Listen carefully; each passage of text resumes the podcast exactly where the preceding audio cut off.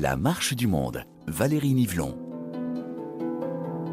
Bienvenue dans votre émission consacrée chaque semaine aux femmes et aux hommes acteurs et témoins de l'histoire du monde.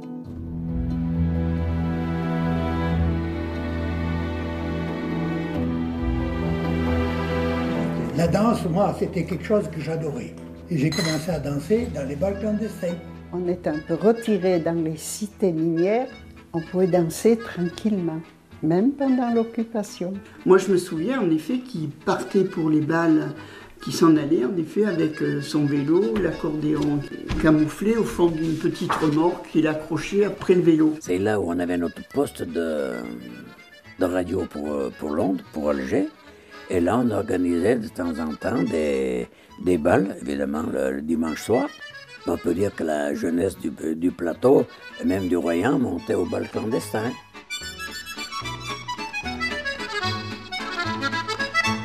Du côté du plateau du Vercors, dans un des fiefs de la résistance armée, mais aussi en Bretagne, dans le Tarn, ou encore le dimanche au bord de l'eau, à Champigny-sur-Marne, celles et ceux qui ont vécu au quotidien les années noires de l'occupation allemande se souviennent de leur jeunesse volée et du plaisir immense à braver les interdits pour se retrouver à chanter et danser au son de l'accordéon en toute clandestinité, des rendez-vous dans les champs, dans les cours, dans les granges ou les arrière-salles des cafés, des rendez-vous pour se retrouver entre filles et garçons, pour s'attraper les mains le temps d'une valse, pour s'attraper la bouche le temps d'un baiser, et puis repartir à toute allure parce que c'est l'heure du couvre-feu. Mais si les balles de campagne étaient interdits, il existait d'autres façons de danser sur la collaboration. Il y avait des balles qui n'étaient pas interdits, qui étaient organisés par les légionnaires de Pétain. Les jours de, fête, les jours de... Eux, ils continuaient à vivre comme ils vivaient auparavant. Ils, ils faisaient leur bal, ils faisaient leur... Mais euh, on allait aussi à ces balles-là.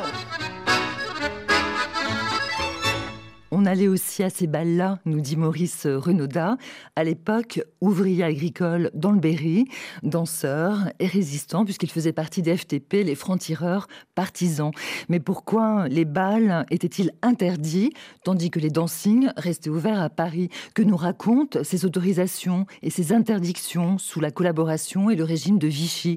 Quelle idéologie défend le maréchal Pétain, chef de l'État français, dans une France qui n'est plus républicaine depuis juillet 1940 Et aussi, quel intérêt représentaient les balles clandestins pour les résistants? Autant de questions à revisiter 80 ans après les faits au son de l'accordéon du musicien Raphaël Chotard et des interventions de l'historien Jean-Paul Lemaguet, de l'archiviste Manuel Mingo-Niquez, du musée de la résistance nationale à Champigny-sur-Marne et de notre fidèle historien Laurent Douzou. Bonjour à tous. Bonjour. Bonjour. Et bonjour, Laurent Douzou. Bonjour. Vous êtes euh, historien, spécialiste de la résistance et co-auteur aux éditions du Seuil de l'ouvrage collectif La lutte clandestine. Et vous nous accompagnez depuis le début sur cette série La France en résistance. Pour ce troisième épisode, euh, j'aimerais tout d'abord, Laurent, que l'on revienne sur la situation de la jeunesse pendant l'occupation allemande et pendant la collaboration. Qu'est-ce qui a le plus changé dans la vie quotidienne pour les jeunes filles, pour les jeunes garçons à l'époque? Ce qui change le plus, c'est qu'ils habitent un pays défait, qu'ils sont très solidement encadrés par le nouveau régime, l'État français du maréchal Pétain, et que leur euh, espace de liberté se réduit comme peau de chagrin. Et que matin, midi et soir, on leur serine qu'il faut euh, accepter la contrition, que si on en est là, c'est parce qu'on a fauté, le maréchal Pétain dit à de nombreuses reprises Nous avons souffert, nous souffrons, nous souffrirons encore. Et souvent, plus souvent, il dit Vous avez souffert, vous souffrez, vous souffrirez encore. Donc c'est une, espèce de, catéchisme de la douleur, de la contrition. Et c'est pas facile du tout d'être jeune à cette époque-là. Je ne parle même pas du moment où le service du travail obligatoire va intervenir et va contraindre un certain nombre de, jeunes à tenter d'y échapper, à donc à former les premiers maquis. Mais même avant ça, c'est un temps très difficile. Alors en même temps, Vichy ne cesse d'exalter la jeunesse, mais c'est une jeunesse en carton. C'est une jeunesse dont on montre euh, aux actualités cinématographiques la force, la vigueur, combien elle va reconstruire une nouvelle France, etc. Le tout sur un paysage de décombres. Jean-Paul euh, Maguet, vous participez au groupe de travail sur les balles clandestins, coordonné par l'historien Alain Kiléveré. J'aimerais que vous puissiez nous expliquer ce que représentent euh, les balles dans le cœur des Français avant 1939 et l'entrée en guerre. Ils représentent beaucoup les balles dans le cœur des Français et dans l'usage social qu'on fait de la danse populaire des classes euh, donc populaires, parce que entre les deux guerres, on a une dansomanie exacerbée. C'est le premier loisir de masse des, des, Françaises et des Français parce qu'on danse euh, aussi dans des dancings chics, bourgeois, aristocratiques, mais également euh, le long des guinguettes. et donc le bal clandestin, eh ben, c'est la vie qui continue les jeunes continuent à aller au bal, donc dans les granges, dans les salons, et puis aussi les écoles de danse qu'on connaît à Paris, mais en province, deviennent des salles de danse parce que les jeunes gens et les jeunes filles veulent se voir, ont envie de se frotter euh, corps à corps, puisque maintenant on danse beaucoup les danses à deux, ce qui est assez nouveau dans la. C'est une révolution des danses euh, après la Première Guerre mondiale. On danse ensemble à deux, et puis aussi on, on chante en même temps, on s'entraîne, on chante les grands refrains populaires qu'on entend à la radio. Donc cela veut dire que la réaction euh, à l'interdiction des balles, suite au décret euh, de Georges Mondel, les 20 et 24 mai 1940, c'est la désobéissance. C'est la désobéissance. Ça marche pas parce qu'on a toujours dansé, on veut danser encore et on veut se retrouver. Donc on, transgresse effectivement. Le désir est plus fort. Le désir de musique, de danse, de, bouger, de, danser le swing, la, java, le tango, euh, le charleston, c'est plus fort que tout. Donc on s'informe quand on habite en ville ou en campagne et on va danser au son de l'accordéon. Si on n'a pas de musicien sous la main pour un tas de raisons, euh, où ils sont prisonniers, où il n'y en a pas, où ça coûte trop cher, il faut les payer souvent au chapeau, eh bien on a un pick-up, euh, on va au café à côté, on demande à la, patronne ou au patron, faut pas se faire voir, faut pas se faire prendre, parce qu'il y a des amendes quand même, il y a des amendes, puis les musiciens, quand ils ont un accordéon ou une batterie ou un violon, ils se les font piquer par les gendarmes du coin. Et donc c'est comme ça qu'on a des milliers de procès-verbaux dans les archives euh, municipales et départementales. Alors au village euh, de la Mure, dans le Vercors, écoutez euh, Odette Bouche et Paul Borel. Ils se souviennent de leur désobéissance enchantée, des témoignages issus de la collection du musicien Pascal Lamige.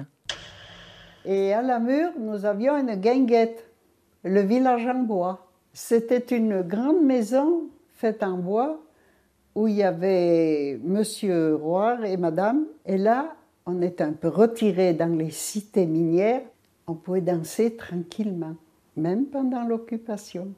Il y avait une ferme au-dessus de Saint-Martin. Cette ferme, c'est là où on avait notre poste de, radio pour Londres, pour Alger. Et là, on organisait de temps en temps des, des balles, évidemment, le, dimanche soir. On peut dire que la jeunesse du, du plateau, et même du Royan, montait au bal clandestin. Et si on faisait un petit peu d'argent, bien, on ne travaillait pas pour nous. Les petits bénéfices qu'on pouvait faire, on les redonnait à Mme Maréchal de Saint-Martin, qui s'occupait à ce moment-là de faire des colis pour nos prisonniers. On ne faisait pas les balles parce qu'on était résistants, on faisait les balles parce qu'on avait envie de s'amuser. Et puis toujours pareil, un petit peu l'esprit cocorico, de l'instant que c'était interdit, mais il fallait le faire. Ça, c'est le français. Mais je peux dire que mon père, puisqu'il a fait quand même trois ans, donc euh, juge de paix suppléant, tous les procès-verbaux qui arrivaient de la gendarmerie passaient dans ses mains. Quand il y avait un procès verbal pour ça, parce qu'il s'en passait d'autres endroits qui se réunissaient, ils dansaient un petit peu avec un phono ou autre, et les gendarmes, souvent, y allaient les chasser.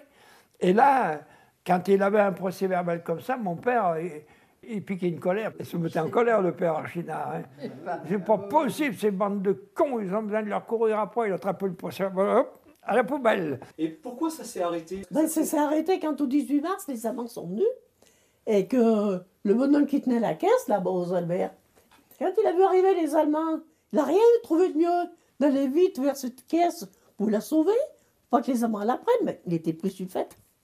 Alors les Allemands, quand ils ont vu ça, ils ont dit, ben, touristes et compagnie, et lui, il été déporté. Il emmené. Il finit comme ça, lui. Lui a été déporté. C'était pas une question de résistance. On faisait des balles pour s'amuser, dixit euh, Paul Borel de la chapelle en Vercors. N'empêche que les danseurs et les musiciens étaient surveillés sur ordre des préfets. Quelles sont les, sources hein, qui permettent de mesurer cette répression des balles clandestins, Manuel Mangoniquez Alors c'est de là qu'est partie cette thématique euh, de l'histoire des balles clandestins. C'est des procès-verbaux dressés par la gendarmerie, qui était euh, la principale force de l'ordre public chargée de, réprimer donc ces balles. Donc c'est Alain Quillévéré qui faisait une recherche dans des archives bretonnes, qui est tombé sur euh, ces cartons inscrits balles clandestins. Ça a donné lieu à un groupe de travail, puis à cette exposition itinérante vous n'irez plus danser, les balles clandestins 1939-1945, qui a déjà été euh, accueilli par euh, trois musées, le musée de la résistance et de la déportation de l'Isère à Grenoble, le musée de la résistance et la déportation du Cher à Bourges, et jusqu'au 2 avril dernier au musée de la résistance euh, nationale à Champigny-sur-Marne. Et bientôt Et bientôt au musée de la résistance en Bretagne euh, à Saint-Marcel. Et c'est l'occasion justement d'entendre les différentes mémoires régionales des balles clandestins et leurs accents.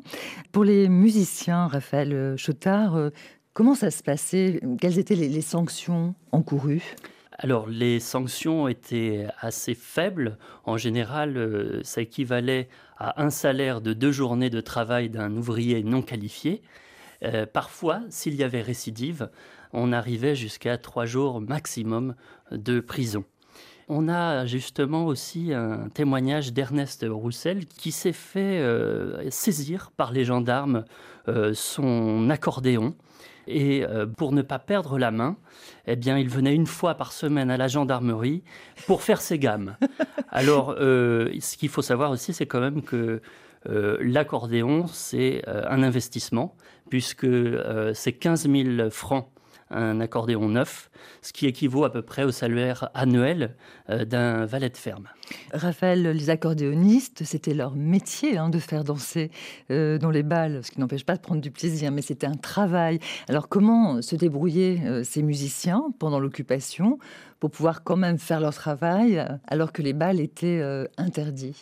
Eh bien, souvent, ils étaient en effet à l'initiative pour euh, organiser des balles, puisqu'ils avaient besoin aussi d'argent, puisque tout était interdit. Et ça se faisait souvent par le bouche à oreille. On était prévenu souvent euh, au dernier moment. Ça circulait un petit peu entre les, jeunes. Il y, avait, il y avait beaucoup de, jeunes dans les balles clandestins. Euh, la majorité avait moins de 30 ans. Et donc, ça se déroulait rarement au-delà de 10 km et on prenait souvent le, vélo pour, pour y aller. Euh, il faut savoir aussi que le vélo à l'époque, c'était euh, assez rare et c'était un luxe. Parfois, le, le musicien, lui, était encombré par ses instruments quand arrivaient les gendarmes et se faisait prendre, alors que les jeunes danseurs, eux, euh, pouvaient prendre la poudre d'escampette. Alors vous avez étudié leur répertoire et pendant que vous vous installez pour nous jouer euh, un des morceaux vedettes de ce répertoire des balles clandestins, je me tourne vers euh, Jean-Paul Lemaguet, votre complice, historien, pour évoquer justement ce répertoire très connu des Français, mais pas toujours, de nos chers auditeurs. Comment faut-il imaginer la bande son de ces balles clandestins, Jean-Paul? Euh, c'était, il y, a quelques chansons qui étaient déjà de l'avant-guerre qu'on connaissait, par exemple euh, euh, les tangos, Tino Rossi, c'était déjà connu donc avant la guerre. Donc on, dansait le tango encore pendant les bals clandestins. on dansait le tango, hein. on dansait la valse, on dansait le swing. Et les chansons étaient connues aussi parce qu'elles étaient diffusées par la radio. le répertoire musical pendant la guerre à la radio dite Radio Paris, par exemple, c'était près de la moitié des programmes musique, musique, musique. Alors, on avait de la musique dite classique écrite, de l'opéra, de l'opérette, mais aussi beaucoup de chansons, beaucoup de chansons françaises. Alors, Radio Paris, c'était la radio de la collaboration. Hein, sur la BBC, on entendait les messages de la France libre, euh, Radio Paris Mont, Radio Paris étalement. Voilà, mais néanmoins... Néanmoins, euh, la chanson euh, était privilégiée, notamment les chansons d'amour. Beaucoup étaient insipides, on endormait un peu les Français, c'était des, des chansons sans contestation. On n'avait pas de chansons avec des paroles sur les réfugiés, sur les internements. C'était vraiment des chansons souvent insipides. C'était la mode aussi de la chanson exotique. On avait beaucoup de rumba, de samba qui nous venaient des Amériques du Sud, Amérique centrale, avec Joséphine Baker et tout ça, qui étaient des, vedettes, mais qui ne chantaient plus, parce que pendant la guerre, euh, Joséphine Baker était à Londres. Mais euh, on avait ça encore dans l'oreille. Et surtout, on connaissait les refrains, on les chantait en dansant, qui était un entraînement collectif. Alors justement, parlons-en de, ces chansons que l'on reprend euh, en chœur. Un des tubes de ces bals clandestins, euh, c'est Les Amants de Saint-Jean. Et Sophie Janin, qui réalise cette émission, nous a préparé les, textes de ces chansons. Donc euh, il va falloir qu'on accompagne hein, avec la voix Raphaël Chotard.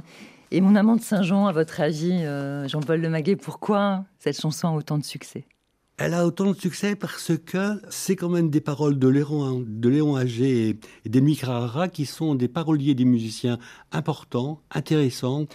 Lucienne Delille, qui est l'interprète, qui a créé cette chanson en 1942, pendant pleine guerre. C'est une valse, une valse lente, à trois temps. On peut la danser facilement. Et les témoignages des danseurs qui savent pas trop bien danser, les danseuses non plus, sont quand même entre eux et euh, ils tournent comme ils peuvent. Mais ils chantent en tout cas Mon amant de Saint-Jean. Et Raphaël Chotard, donc euh, à l'accordéon et au chant, bien sûr. On va essayer de l'accompagner.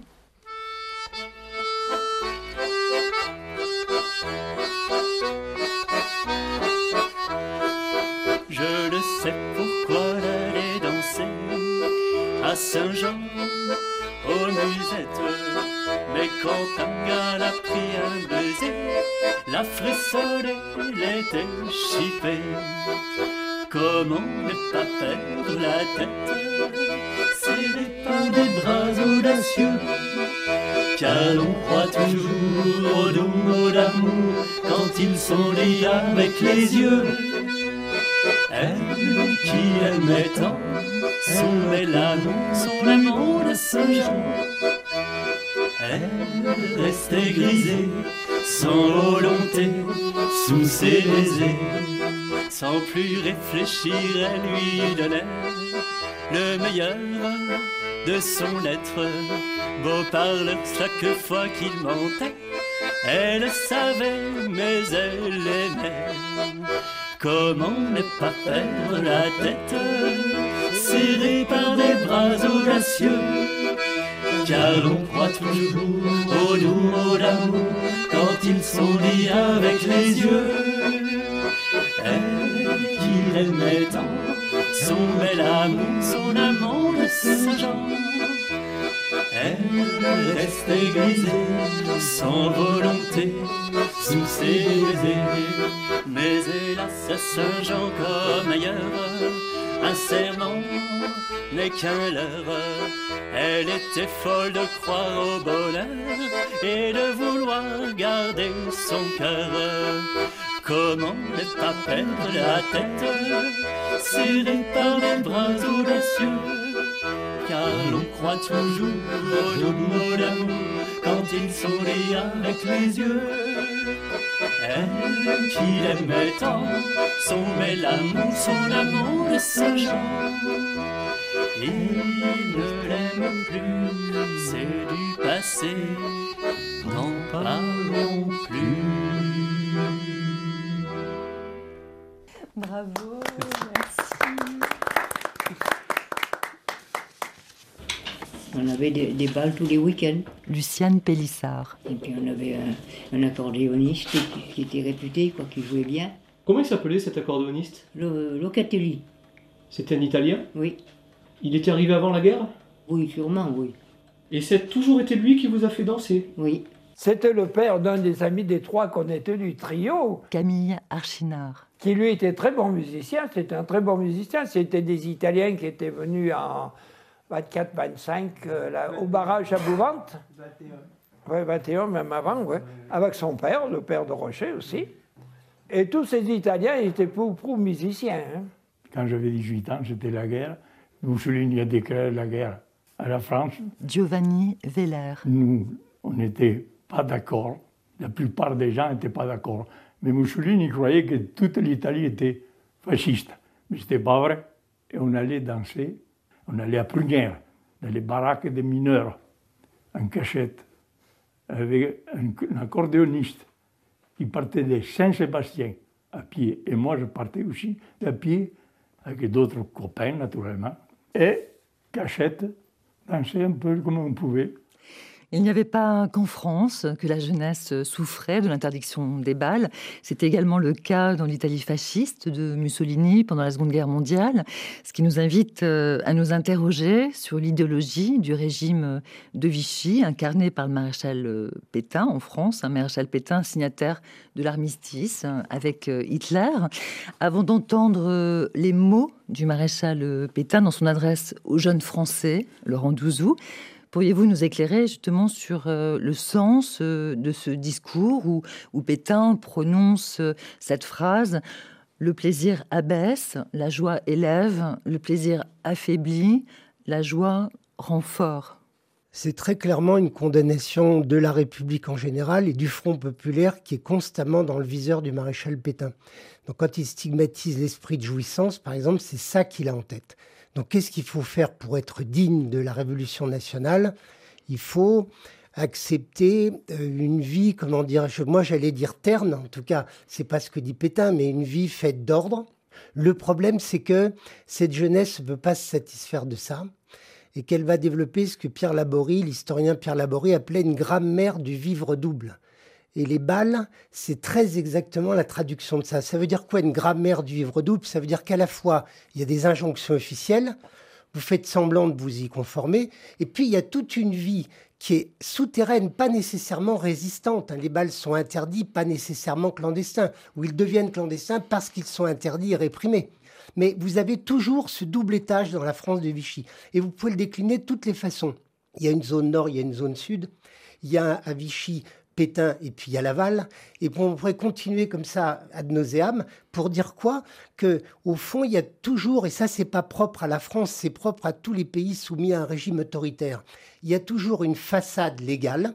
En apparence, on se conforme à ce qu'on attend de vous. Et puis il y a une manière de vivre qui est totalement différente et qui est en quelque sorte euh, sous-jacente, mais que tout le monde partage. Ces balles ne sont pas des balles que personne ne connaît. Dans l'environnement des 10 km dont on parlait tout à l'heure, tout le monde sait. Hein. Mais ce qui est intéressant, c'est qu'il y a un moment où tout le monde sait, où personne ne dit rien. Donc il y a quand même une politique du non-consentement qui est à l'œuvre. On écoute euh, les mots du maréchal Pétain dans son adresse aux jeunes Français.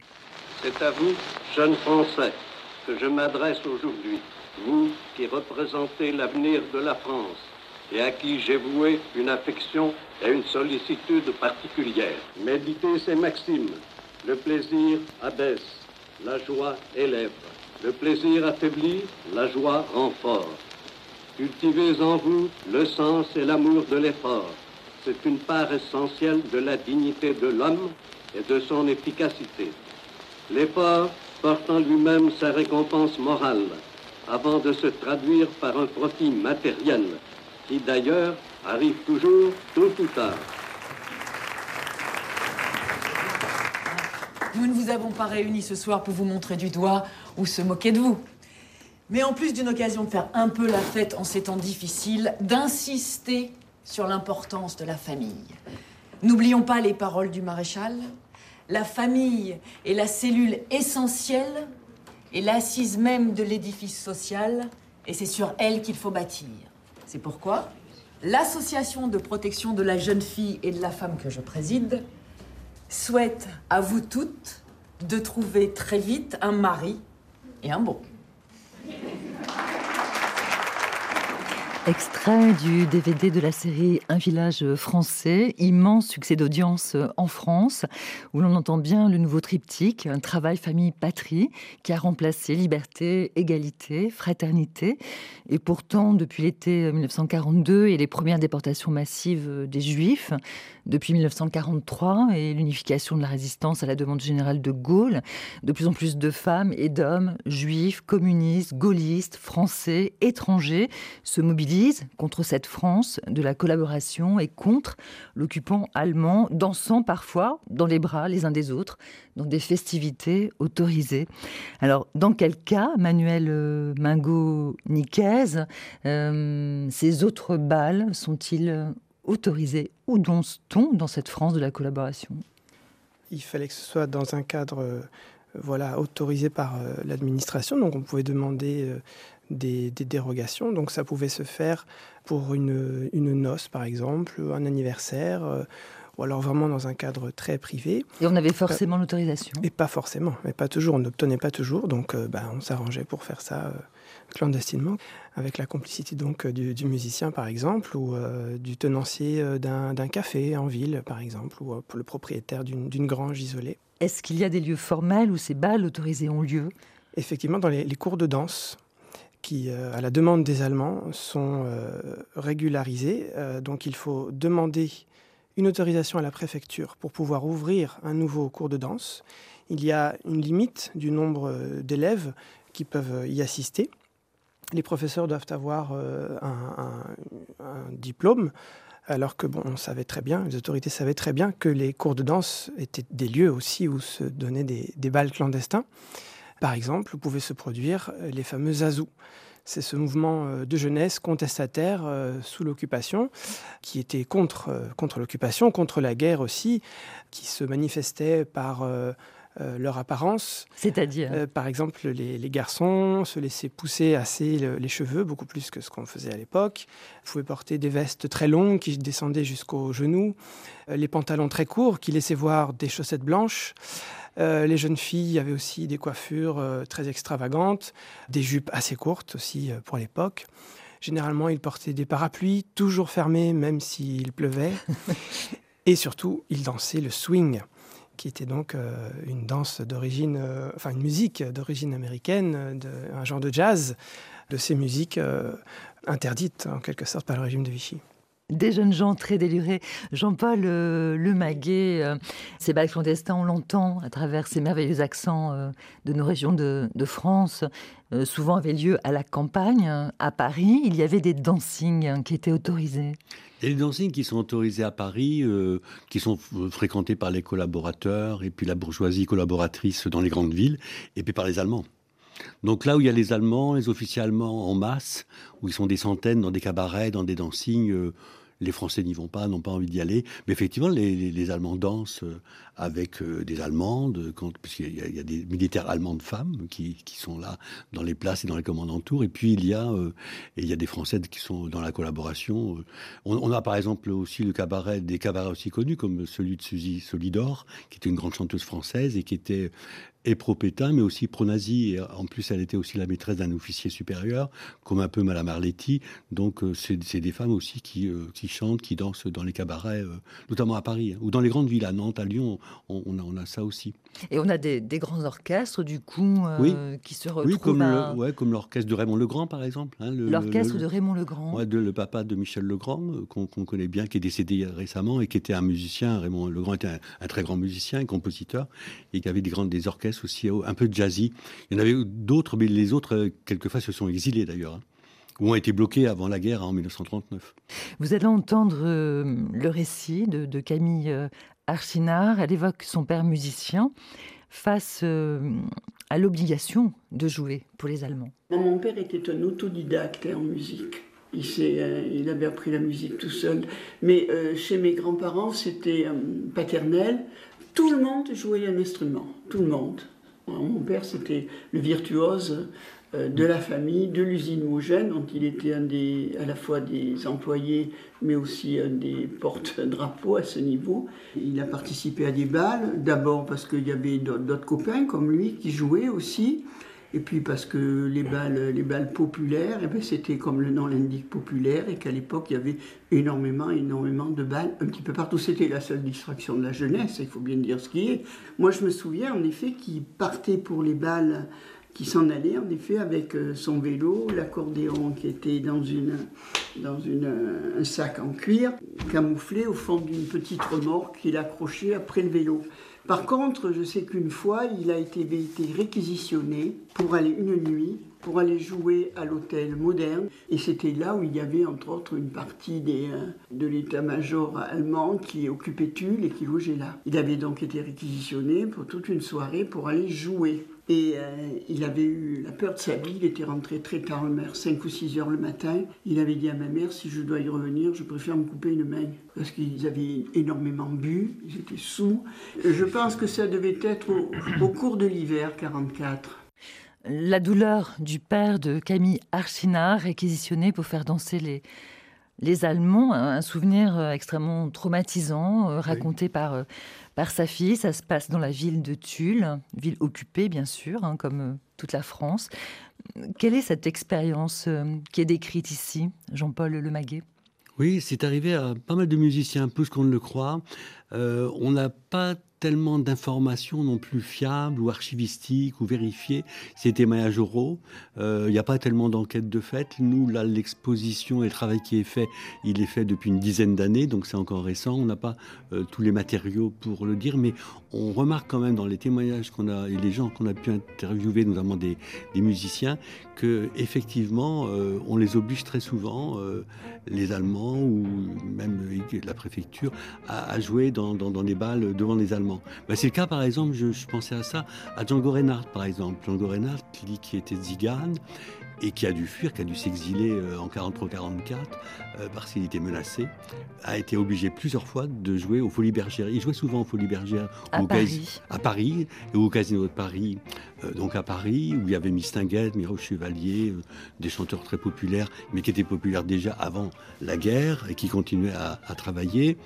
Et Django Reinhardt a dû jouer plusieurs fois euh, comme ça, forcer euh, sa musique zigane. On lui disait pas trop de jazzy, pas trop de zigane, mais parce que euh, il y avait aussi des, Français qui voulaient le voir, donc il continuait. Mais il s'exilait puisqu'il savait qu'il était menacé. Les ziganes étaient menacés puisqu'ils étaient déportés ou internés. Absolument, lorsqu'on sait que les nazis ont exterminé les, juifs d'Europe, mais aussi ont, hmm. traqué les tziganes pour les, déporter, les assassiner dans, les, dans les camps de la mort, ça fait vraiment froid dans le dos. Et donc il a dû fuir effectivement Paris, et donc sur là, il est allé sur Annecy pour passer en Suisse. Il a réussi avec beaucoup de difficultés. il y a eu un très beau film de fait il y a quelques années sur Django. Euh, c'est Reda Kateb, le comédien français qui jouait le rôle de Django. C'est un beau film. D'ailleurs, on voit quand il joue dans, au, Casino de Paris, euh, il y a des grandes affiches et des petites pancartes qui disent il est interdit de danser. Dans la salle de concert même, on n'a pas le droit de danser non plus. On ne peut pas être debout et ni danser. Une période de l'histoire extrêmement euh, difficile où euh, l'on se retrouve face à des choix compliqués. Euh, chacun d'entre nous ne sait pas ce qu'on aurait fait nous à leur place. Écoutons l'un de nos plus grands accordéonistes français, Marcel Azzola, lui aussi, il a vécu cette période de l'occupation et d'interdiction des balles. Il se confiait à Perrine Kervran de France Culture en 2014.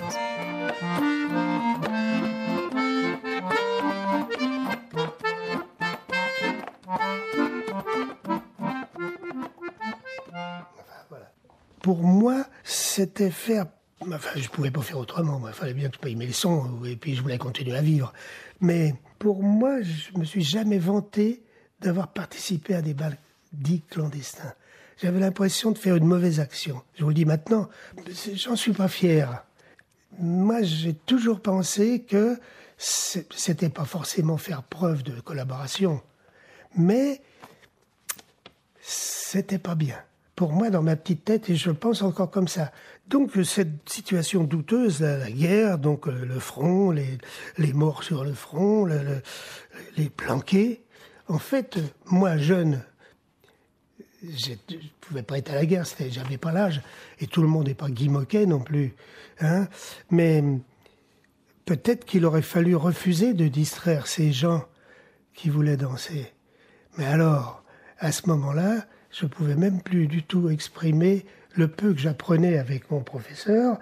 Et je ne sais pas. Pour moi, c'est toujours un petit peu.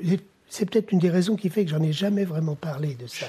Le témoignage très touchant du grand accordéoniste Marcel Azola, aujourd'hui disparu, la conscience pas complètement tranquille. Il avait 11 ans à l'époque. comment l'entendez-vous, Laurent Douzou? Je l'entends comme euh, le témoignage du fait que la contrainte stérilise. C'est-à-dire que quand la chape de plomb qu'exerce un régime autoritaire se fait très forte, ça devient très difficile d'avoir une conduite claire. Et là, on le voit très bien parce qu'il est partagé, il est ambivalent. Mm. C'est-à-dire à la fois, c'est bien de jouer, mais est-ce qu'on peut jouer dans ces conditions? On peut décliner ça pour toute la société, pour toutes les activités. C'est ça qui est intéressant. C'est pas vrai seulement des musiciens. Il y a quantité de gens qui se sont trouvés, euh, comment dire, pris en tenaille dans cette, dans cette ambiguïté, dans cette façon de savoir ce qu'il fallait faire. Et la référence à tout le monde n'est pas Guy Moquet, elle est intéressante parce que Guy Moquet, c'est un jeune communiste qui a été fusillé comme otage très clairement, c'est quelqu'un qui représente l'engagement dans la résistance. Et ça pose évidemment la question, ce qu'il dit de façon sous-jacente, de savoir ce qu'on aurait fait nous-mêmes. Et pour les gens de l'époque, ce qu'ils ont fait eux-mêmes. Et ça, c'est quelque chose qui intéresse chacun avec sa propre conscience. Et il n'y a pas de réponse tranchée à ça. Jean-Paul euh, Lemaguet, euh, dans votre euh, enquête, dans vos recueils de témoignages, c'est une question qui traverse les consciences. Toujours, toujours. Et c'est tout à fait intéressant de, de relever que justement l'occupation est un révélateur des contradictions euh, terribles de, chaque conscience humaine. Et pour le musicien ou le danseur, mais pour le musicien c'est vrai, et euh, d'autant que le musicien est souvent public, il fait de la scène, il est connu, de la radio, du cinéma. Le cinéma s'empare aussi de la chanson euh, depuis le, cinéma parlant de 1927. Et le cinéma est très populaire euh, avant la guerre, encore plus pendant la guerre. Il n'est pas très cher. C'est un loisir aussi qui substitue quelquefois au concert et à, la danse. Et il n'est pas très cher. Les salles sont chauffées l'hiver et on n'a plus de charbon chez soi, donc c'est pas mal. C'est une contradiction euh, implacable et insoluble, sauf peut-être chez les gens qui ont une conscience Alors je pense, on a parlé de Marcel Azola, c'est un bon exemple. En plus, c'est un, un super musicien, créateur, compositeur. Et euh, on a aussi André Verschuren, qui est accordéoniste et qui est lui d'origine euh, flamande belge et qui est une famille de militants et qui sont tous accordéonistes, une famille qui vient à Paris pour vivre de l'accordéon. Et donc ils sont pris par l'occupation, ils font des bals clandestins. Et c'est vrai que jouer de la musique, danser pendant l'occupation, alors que c'est interdit, parce que les rassemblements sont interdits. On ne peut pas être plus de trois ou quatre dans la rue. C'est un rassemblement, il ne faut pas. Euh, Est-ce que c'est un accommodement Est-ce que c'est une résilience Est-ce que c'est de la résistance? Donc c'est là vraiment la question que tout le monde se pose. Et les Verschuren, cela pose pas, c'est des militants. Donc eux, ils y vont, c'est les balles clandestins, ils sont réglo dans la clandestinité. Et d'ailleurs, ça leur coûtera cher parce que le papa de André Verschuren sera arrêté et même Verschuren lui-même sera déporté à Dachau en 1943. Et là, on retrouve la, la lutte hein, de la clandestinité, Laurent Douzou. Oui, là, on retrouve euh, toute cette difficulté. Au fond, elle n'est tranchée que pour ceux qui s'engagent dans l'action. Là, ça devient très clair. Et comme cette action, elle est transgressive et elle est euh, d'un danger extrême, ben, ces gens euh, vont de plus en plus loin. Mais tous les autres, je tous les autres, ben, ça dessine toute une gamme de comportements avec quand même de façon croissante le non-consentement. C'est-à-dire on peut très bien ne pas être résistant et ne pas accepter ce qui se passe. Alors en hommage à nos chers euh, accordéonistes, Azzolin, Verschuren, on vous écoute, Raphaël Chotard, dans votre interprétation de la Java bleue, autre tube de ces bals clandestins. C'est la Java bleue, la Java la plus belle, celle qui en sorcelle et que l'on danse les yeux dans les yeux au rythme joyeux. Quand les cœurs se confondent, comme montent il y en a pas deux, c'est la Java bleue. Il est au bal musette, un air rempli de douceur, qui fait tourner les têtes, qui fait chanter les cœurs. Quand on la danse à petits pas, serrant celle que l'on mène dans ses bras, on lui murmure dans un frisson, en écoutant chanter l'accordéon. La Java bleue, la Java la plus belle, celle qui en sorcelle et que l'on danse les yeux dans les yeux au rythme joyeux. Quand les cœurs se confondent, comme elles montent, il n'y en a pas deux, c'est la Java bleue. Si nous, à l'époque, on était allés dans les bals clandestins, Jean-Paul Lemaguet, on aurait dansé sur cette Java bleue. Oui. C'était le grand succès. Oui, c'est un grand succès. Elle date de 1938-39. C'est juste avant la guerre. D'ailleurs, elle est créée par Fréhel, qui est bretonne. Elle est de Fréhel. Euh, c'est un petit port de pêche sur le bord de la Manche. Elle, elle, est à Paris euh, et elle chante très très tôt. Elle est très bien accueillie euh, au Casino de Paris par euh, Chevalier, par Mistinguette. C'est une femme chanteuse assez extraordinaire, un peu le pendant de Piaf avant elle.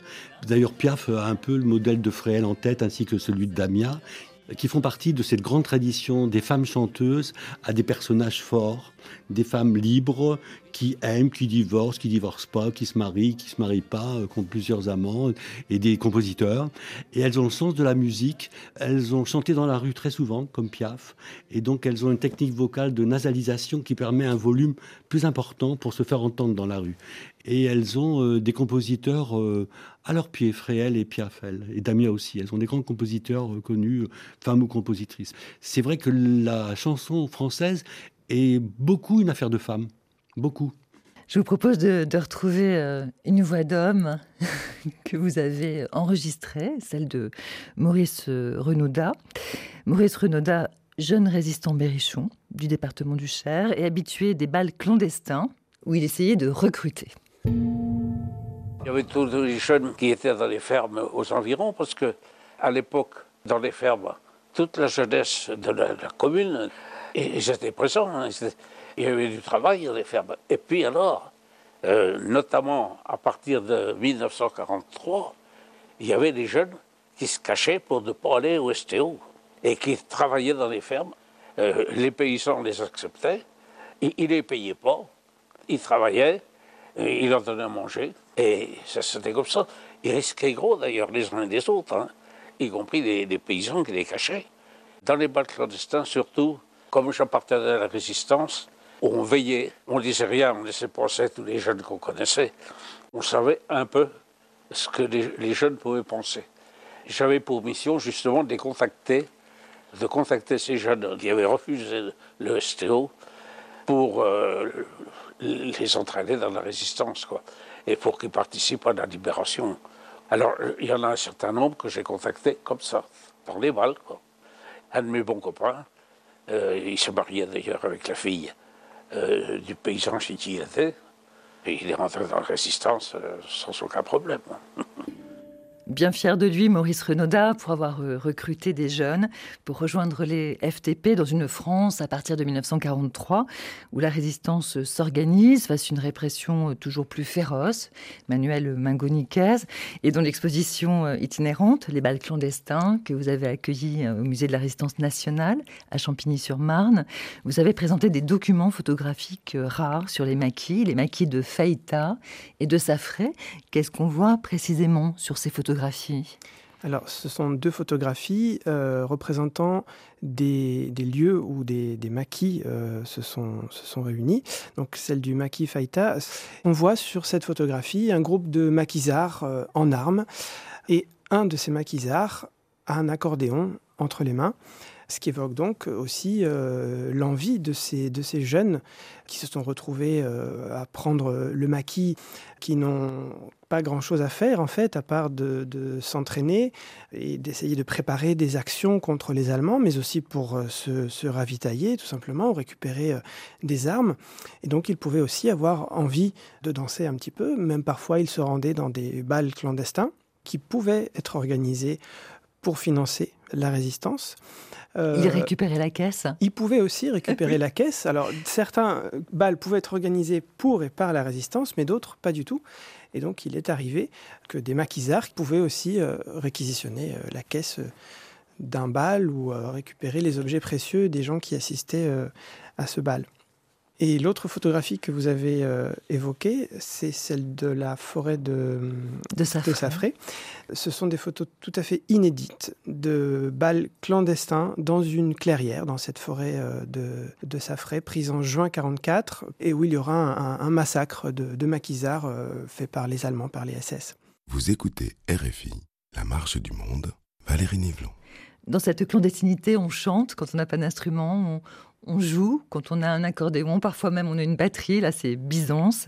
Mais c'est intéressant de revenir aussi sur les, paroles mêmes interprétées euh, dans ces balles. Et pendant d'ailleurs que Raphaël Chotard se prépare pour nous présenter une version détournée de la Java bleue, j'aimerais euh, que l'on parle justement par exemple de cette fameuse chanson, ça fait d'excellents français, ou encore des paroles détournées euh, de ces chansons euh, qui sont interprétées dans ces bals clandestins. Jean-Paul de Maguet. Il n'y en a pas tant que ça finalement. Il n'y en a pas tant que ça. Euh, des chansons détournées, des chansons. on est quand même dans la variété, mais la variété, c'est aussi une ode à la diversité puisqu'on danse 36 sortes de danses qui sont pas plus françaises qu'autre chose souvent. Il y a que la Java qui est française, parce que c'est un sacrétisme auvergnat et italien. Donc les chansons détournées, parodiques, euh, on n'en chante pas beaucoup. Par contre, quelquefois, on finit les bals clandestins avec la Marseillaise. Euh, on finit avec les chants des partisans d'Anna Marley qui commence à être connue en ou 44 surtout. Et les, parodies comme, euh, oui, c'est vrai, comme de bien entendu, euh, ou avec des, chants contre Hitler ou contre Pétain, il n'y en a pas tant que ça. En tout cas, et donc c'est rare, Raphaël Chotard va partager avec nous une version détournée de la Java bleue, cette fameuse Java bleue qu'on a tous repris en chœur tout à l'heure. Un mot peut-être sur cette chanson et sur ses paroles détournées, Raphaël Oui, tout à fait. Euh, en fait, il s'agit d'une version euh, détournée de, la Java bleue, euh, reprise sans doute dans les maquis, dans les environs de Tulle en 1944. C'est les gars du maquis, ceux de la résistance qui luttent pour la France et délivrons notre beau pays sur nos ennemis. Préparant la revanche, ils ont souffert, exilés, bannis, les gars du maquis.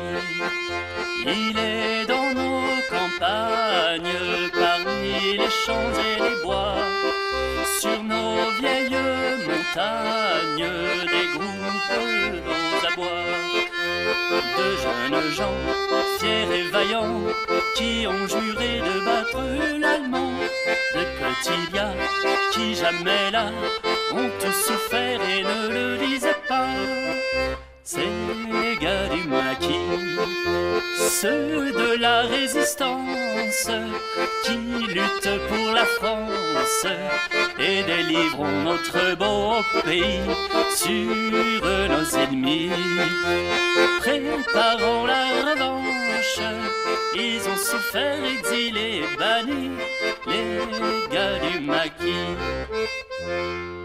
Magnifique, magnifique, merci, merci, merci.